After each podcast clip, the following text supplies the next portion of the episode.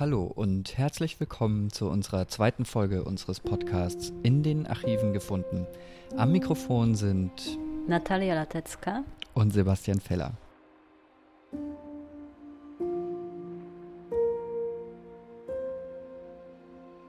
Heute beschäftigen wir uns mit den folgenden Themen.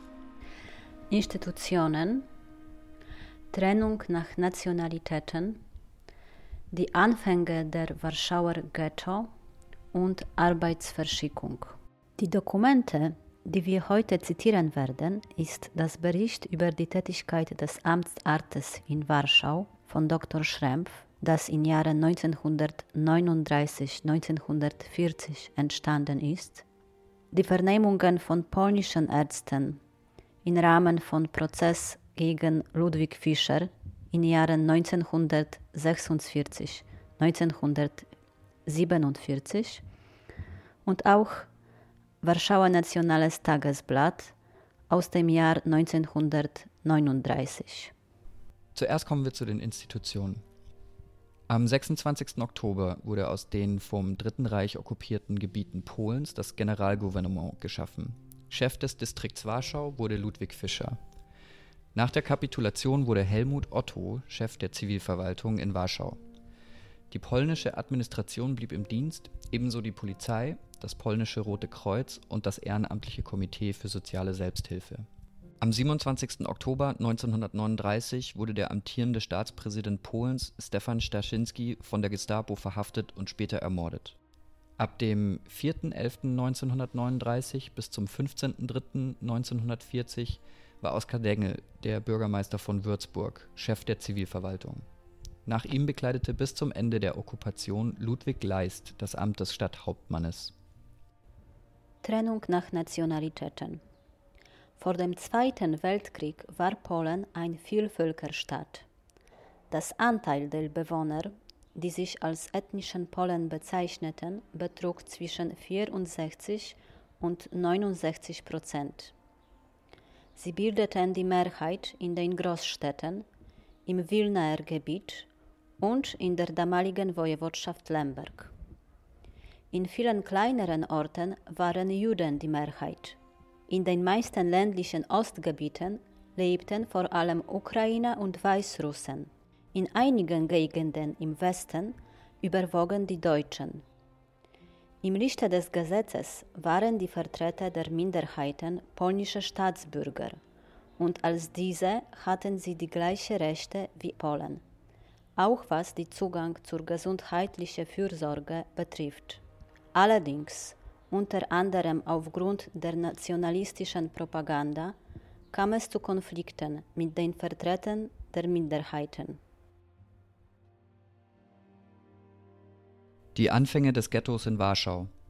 Das Ghetto war ein abgetrennter und geschlossener Wohnbezirk. Es wurde von den deutschen Behörden für die jüdische Bevölkerung in Warschau am 2. Oktober 1940 geschaffen und am 16. November 1940 abgeriegelt und vom Rest der Stadt isoliert. Ihre Bewohner konnten nicht heraus, sonst konnten sie und wurden auch oft von der Polizei der Besatzer erschossen werden. Es war das größte Ghetto im Generalgouvernement und im gesamten besetzten Europa. Im April 1941 befanden sich innerhalb der Mauern des sogenannten jüdischen Wohnbezirks etwa 450.000 Personen.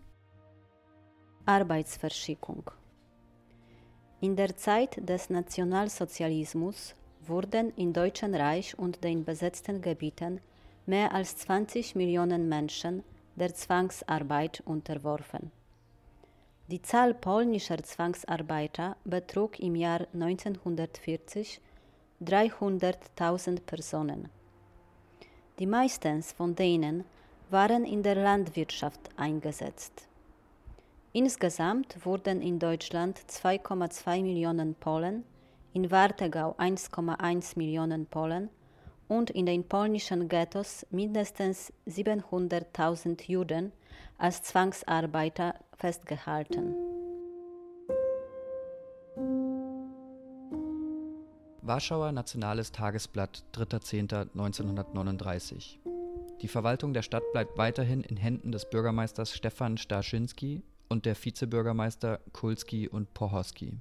Zum Regierungskommissar für die Stadt Warschau ernannt wurde Dr. Otto, der Oberbürgermeister von Düsseldorf. Aus dem Bericht.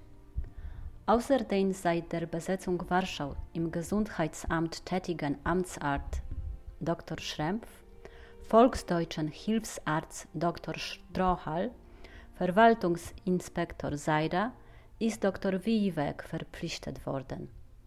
Das Deutsche Gesundheitsamt ist in Rathaus Daniłowiczowska Straße 3 untergebracht. Das polnische Gesundheitsamt hat eine Zentrale in der Swattestraße 74 und zehn dieser Zentrale unterstellte Gesundheitspunkte, in denen alle Fürsorgeaufgaben für den zuständigen Bezirk erledigt werden. Von den zehn vor dem Kriege vorhandenen Gesundheitspunkten waren vier schwer beschädigt. Zwei davon sind wiederhergestellt worden.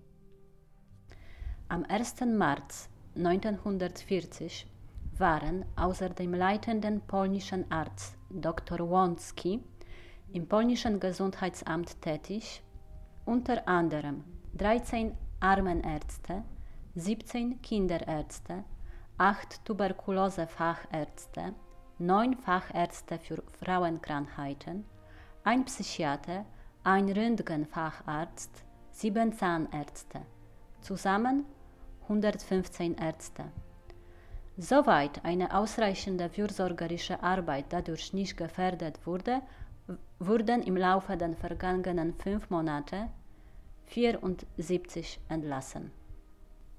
Im städtischen hygienischen Institut Nowogrodzka Straße 82 wurden in der Zeit vom 28.01. bis 9.03.1940 in der bakteriologischen Abteilung 10 289 Untersuchungen ausgeführt. Darunter waren Stuhluntersuchungen auf Typhus und Ruhr, Blutuntersuchungen, Auswurfuntersuchungen auf Tuberkulose Abstrichuntersuchungen auf Gonorrhoe, Harnuntersuchungen. Warschauer Verein für Schutzmedizin führte unter anderem Schutzimpfungen durch gegen Diphtherie, Typhus, Scharlach. Diese Arbeit der freiwilligen Impfung wird weiterhin fortgesetzt. Weiterhin unterhält der Verein zwei Beratungsstellen für Knochentuberkulose bei Kindern. Im Rechnungsjahr wurden 967 Verbände, 284 Schienenverbände, 160 Eingriffe, 189 Röntgenaufnahmen ausgeführt. Jetzt noch bestehende weitere Aufgaben des Vereins: eine Milchküche und ergänzliche Quarzenlampenbestrahlung, Internat für sittlich vernachlässigte Knaben Dolna Straße, Erziehungsanstalten für generöse Mädchen in Powsin und Henryków. Das früher von Verein geführte Sittenamt ist aufgelöst. Aus dem Bericht. Eingestellt wurde die gesundheitliche Fürsorge für Juden. Es wird in den Gesundheitspunkten für Juden nur noch Geschlechtskrankenberatung, Trachomabekämpfung und Seuchenbekämpfung bearbeitet.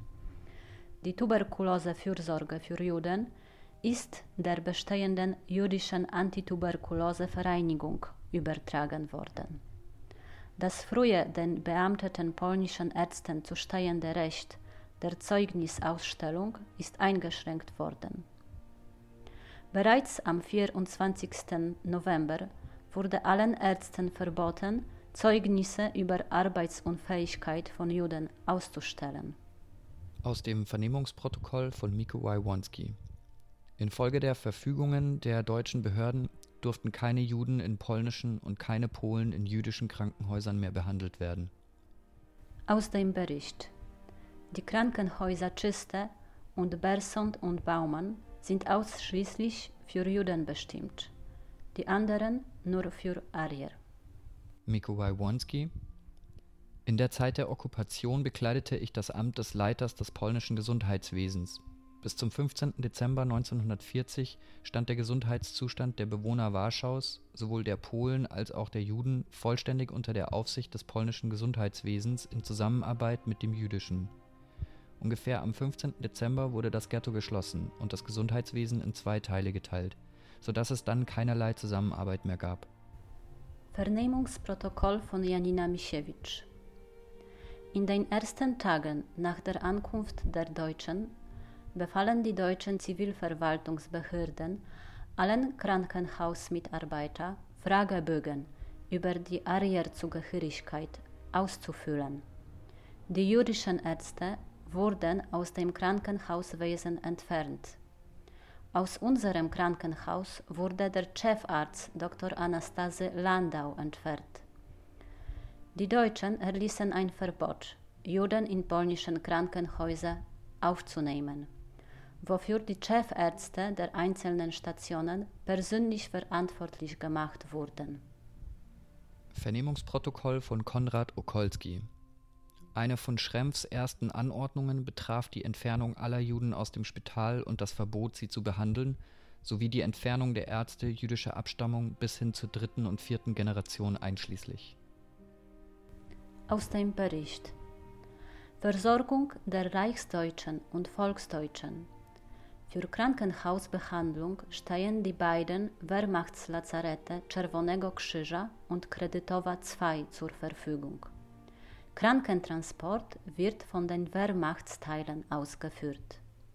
Für die ärztliche Behandlung wird ein besonderes Ambulatorium in San Lazarus Krankenhaus, Książęca Straße 2 unterhalten. Volksdeutsche Stationen sind eingerichtet. Aus dem Vernehmungsprotokoll von Jan Rutkiewicz in der Behandlung der Kranken wurden krasse Unterschiede hinsichtlich ihrer Nationalität eingeführt, was im Widerspruch zur ärztlichen Ethik steht. Aus dem Bericht.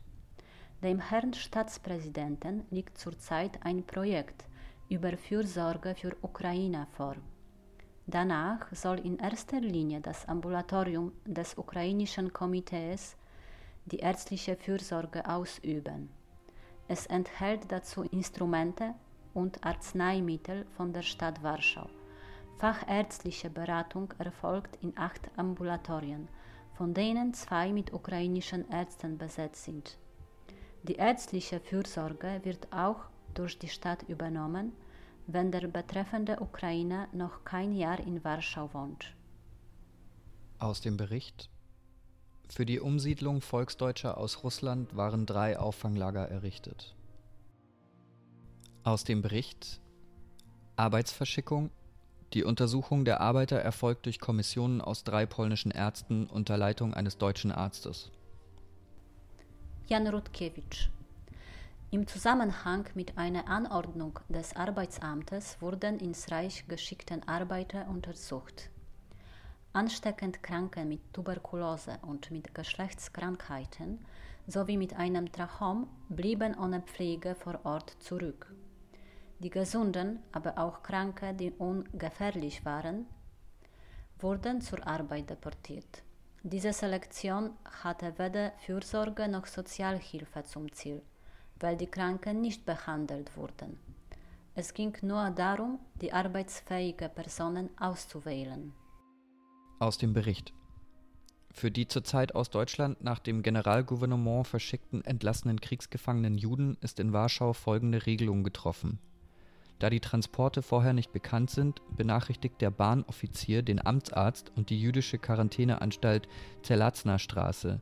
Ankommende Juden werden entlaust und von dort durch den jüdischen Ältestenrat verteilt. Dieser hat hierfür ein Notquartier für 1000 Personen im Hause Jerska 31 eingerichtet.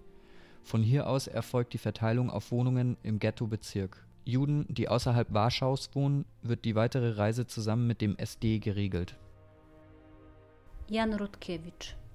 Die Einführung des Ghettos führte zum Ausbruch von Seuchen in diesem Wohnbezirk und außerhalb von ihm. Mikołaj Wanski. Gleichzeitig meldete ich die unglaublich schlechten Wohnbedingungen im Ghetto. Dieses war Anfang Oktober geschaffen worden und wurde dann immer mehr eingeengt. Ins Ghetto kamen ständig Leute, die fast nichts besaßen, weder Kleidung noch Unterwäsche oder Decken, diese Menschen wurden in Synagogen und Schulen oder manchmal in größeren Wohnungen untergebracht. Die Enge war so schlimm, dass in der Muranowska-Straße 5, in der Synagoge in der Zielna-Straße in einem Zimmer bis zu 300 Personen wohnten. Einige schliefen auf Stroh, die anderen auf dem nackten Fußboden.